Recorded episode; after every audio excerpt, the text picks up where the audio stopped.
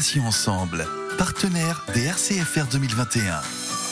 Patients Ensemble est à Paris pour la 14e édition des RCFR, les rencontres de cancérologie française, les 23 et 24 novembre. Et à cette occasion, je reçois Stéphane Loz, qui est membre du comité d'organisation du congrès et également membre du conseil d'administration de la Société française de médecine de prédictive et personnalisée, la SFMPP. Stéphane Loz, euh, bonjour. Bonjour, ravi d'être avec vous et de pouvoir répondre à vos questions. Alors, euh, Stéphane, est-ce que vous pouvez nous présenter, donc un peu mieux que je ne l'ai fait, la SFMPP et quel est son rôle tout d'abord? Alors, la SFMPP, pour euh, Société française de médecine, et les deux P, c'est prédictif et personnalisé.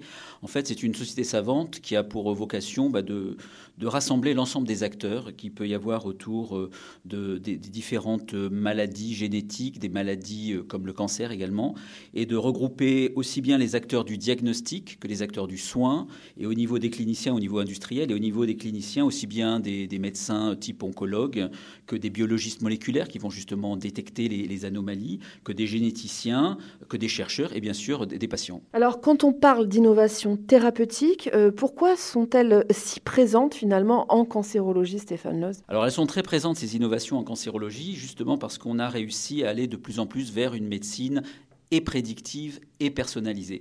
Alors pourquoi prédictive? Parce que justement, on a réussi à analyser, à, identifier des, des, marqueurs, des, des, mutations. On a réussi, si vous voulez, à démembrer, c'est comme le terme un petit peu utilisé, démembrer le, cancer dans différentes pathologies. Avant, on parlait par exemple du cancer du poumon. Maintenant, au niveau du cancer du poumon, il y a toute une multitude de différents cancers liés, de cancers liés à telle mutation, telle mutation qui est présente dans 2%, 3%, 4%. Et donc ça, c'est grâce à l'analyse du génome de la tumeur, hein, euh, l'analyse également des récepteurs qu'il peut y avoir euh, sur la surface de la tumeur qui se surexpriment. Et du coup, les industriels ont pu développer des molécules tout à fait ciblées, tout à fait spécifiques, tout à fait personnalisées pour aller vraiment bloquer la, réplication et la multiplication du cancer qui porte cette mutation spécifique. D'où l'intérêt de s'intéresser de façon très, très, très forte à cette médecine prédictive et personnalisée et, l'avancement de, des techniques, en particulier du diagnostic, font qu'il y a de plus en plus de molécules très ciblées qui arrivent et qui sont des succès euh, au niveau du, développement et qui, arrivent et qui vont arriver chez les patients. Alors, euh, garantir à chaque citoyen français un accès précoce aux innovations thérapeutiques, euh, en l'état actuel des choses, c'est une possibilité, Stéphane Loz, ou alors, j'ai envie de dire, c'est une chimère? Alors là, au niveau euh, français, on peut dire que la France est particulièrement bien placée sur cette notion d'accès euh, très précoce. Donc, euh, depuis de nombreuses années, a été mis en place un, système par les autorités de santé qui permet bien, bien avant l'autorisation officielle, qui peut être donnée par, qui est donnée par les autorités européennes, d'avoir accès à des médicaments. Et donc, vous avez peut-être vous en tant que patient entendu parler de ces mots ATU, autorisation, autorisation temporaire d'utilisation. Alors, il y avait les ATU nominatives, les ATU de cohorte, il y avait les ATU d'extension. C'était assez compliqué pour être honnête. Et donc là, il y a une réforme qui s'est mise en place très récemment, au 1er juillet 2021. Euh, donc vous voyez, elle est toute, toute récente, pour essayer de, simplifier, de donner un peu plus de lisibilité. Maintenant, on parle donc d'accès précoce, d'autorisation d'accès précoce, donc le, nouvel acronyme que vous verrez sur certains documents, puisque le patient est bien sûr informé quand il, est, quand il, est, quand il a ce type de molécule. Maintenant, on dit des AAP, autorisation d'accès précoce, et qui est un peu plus simple et qui regroupe les différents statuts qui existaient précédemment. Et donc la, France a toujours gardé cette volonté d'essayer de, proposer de façon euh, précoce aux patients les innovations, avec euh, donc euh, des autorités de santé qui vont évaluer ces molécules et qui, quelque part, donnent un feu vert avant même que certaines autorités européennes aient pu regarder le dossier.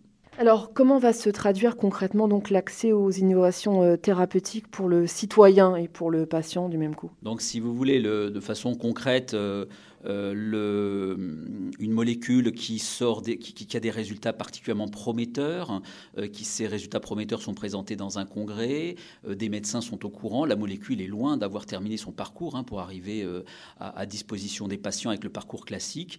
Et eh bien là, ces médecins, voyant ces résultats, peuvent demander un accès à cette molécule, et donc on, a cet accès précoce de type compassionnel. Et puis quand il y a beaucoup de demandes, il peut y avoir avec le, le, le laboratoires donc, qui, en fait la demande, un, accès précoce qui était anciennement la TU de cohorte et qui sera donc la AP. Et cet accès précoce permet à l'ensemble des, médecins de pouvoir accéder à la molécule avant son évaluation, avant sa commercialisation, avec un, système de remboursement qui s'est également mis en place pour que les établissements aient une prise en charge de ces molécules qui sont souvent très innovantes et qui potentiellement, réservées à un petit nombre de patients, peuvent avoir un, un coût conséquent. Et donc, du coup, cette prise en charge est très importante. Alors justement, euh, comment bien encadrer l'accès précoce des patients euh, aux produits de santé, donc autrement dit aux, traitements et, aux médicaments? Alors l'encadrement, il, est en place hein, avec un certain nombre de, commissions au sein des autorités de santé, avec l'HAS, la NSM. Enfin, il y, a, donc tout un processus qui est mis en place pour avoir ces autorisations. Et puis, euh, disons que dans la prescription, pour, s'assurer que le patient puisse avoir que le médecin soit bien informé, que le patient puisse avoir accès. En cancérologie, il y a ce qu'on appelle des RCP, des, réunions euh, pluridisciplinaires de concertation dans les établissements. Et donc, quand un médecin a une situation où il se pose des questions, comment prendre en charge, eh bien, en fait, c'est une décision collégiale. Donc, les, les, médecins les plus seniors seront au courant que des accès précoces peuvent exister pour telle ou telle molécule, que ce patient a telle ou telle mutation. Et, donc, euh, de cette façon, l'encadrement existe et l'information existe via CRCP. Et puis, il y a tout un processus, comme je vous l'ai dit, de, de, mise à disposition avec un certain nombre de, comités à passer. Pour conclure cet entretien, euh, si cela s'avère réalisable, bien sûr, malade ou bien portant, est-ce que nous serons tous euh, égaux face à l'accès à ces innovations thérapeutiques Je crois que c'est une question que beaucoup de patients se posent et moi-même, ça m'intéresse fortement. Alors, on va dire, dans 80% des cas, il y a quelque chose de tout à fait cadré euh, et qui fonctionne bien. Il y a quand même, il faut bien reconnaître que la France a été précurseur, vraiment en, avance et précurseuse pour pouvoir euh, euh, permettre cet accès précoce pour les patients. Par contre, par contre, parce qu'on va vers de plus en plus de complexité en termes de recherche clinique, on va sur des mutations de plus en plus. On parlait de mutations rares, on pourrait même parler maintenant de mutations extrêmement rares. Vous avez des mutations qui sont présentes dans 0,5% des cas dans, dans une tumeur.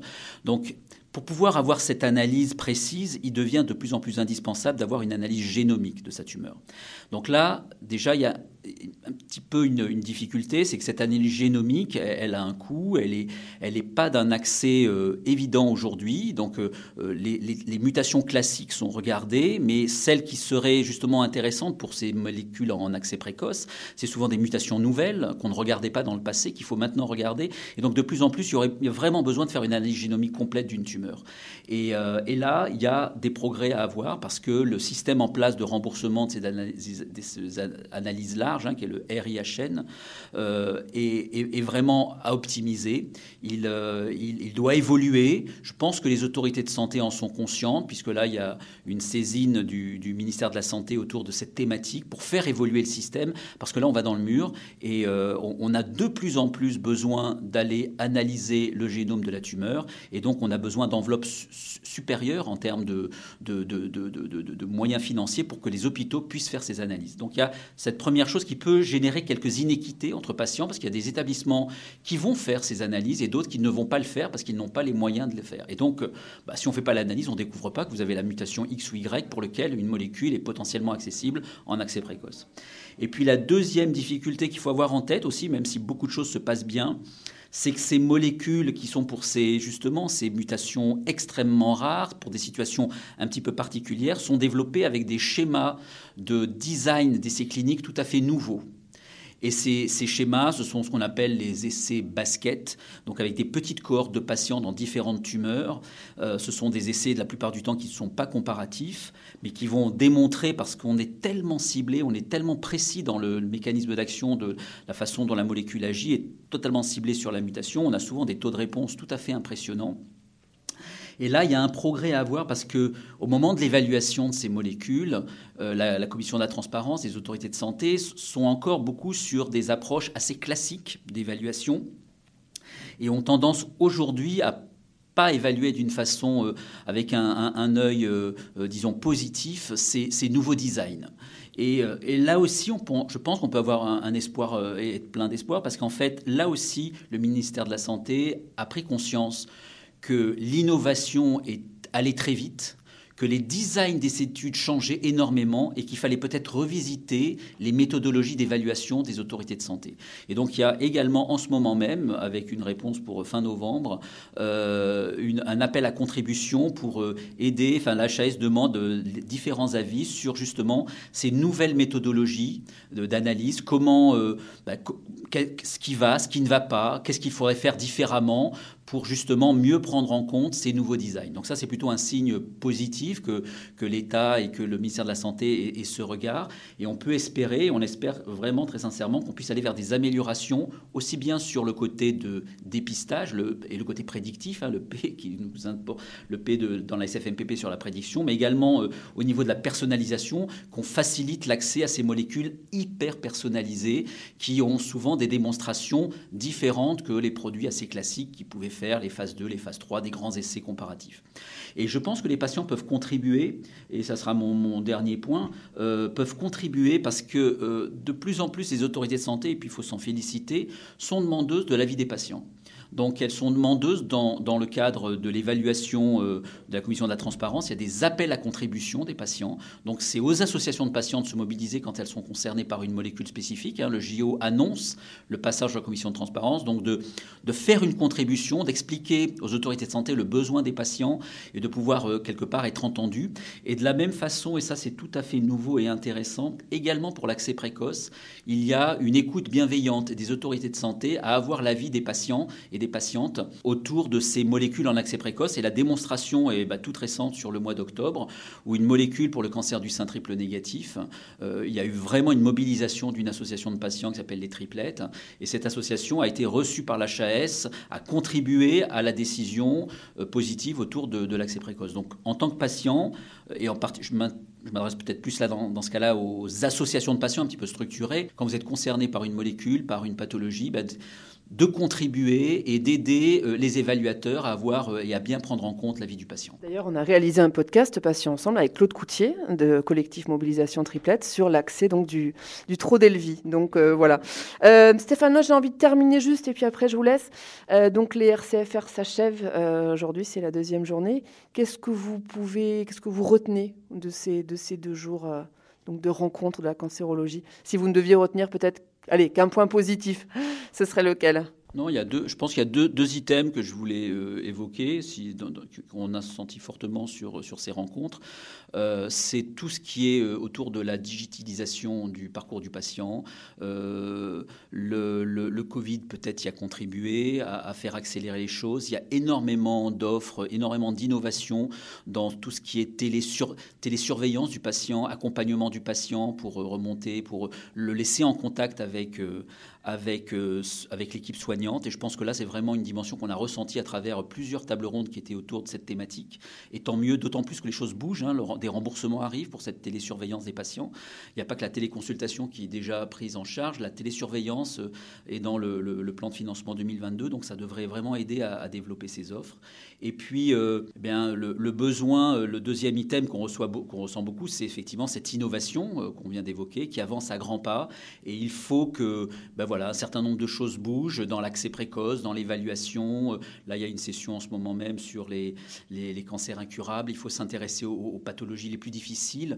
Mais quand on s'intéresse à des pathologies compliquées, difficiles, on est souvent sur des petits effectifs, on est souvent sur des démonstrations avec des, des approches très modernes en termes de design de clinique. Et pour qu'à la fin, ça se traduise par un accès, il faut qu'également les autorités de santé évoluent dans leur façon euh, d'appréhender ces, ces molécules qui s'adressent à, des petites populations de patients. Stéphane Loss, merci beaucoup. Je rappelle que vous êtes membre du comité d'organisation du congrès, également membre du conseil d'administration de la Société française de médecine de prédictive et personnalisée, SFMPP. Merci beaucoup Stéphane. Merci, au revoir.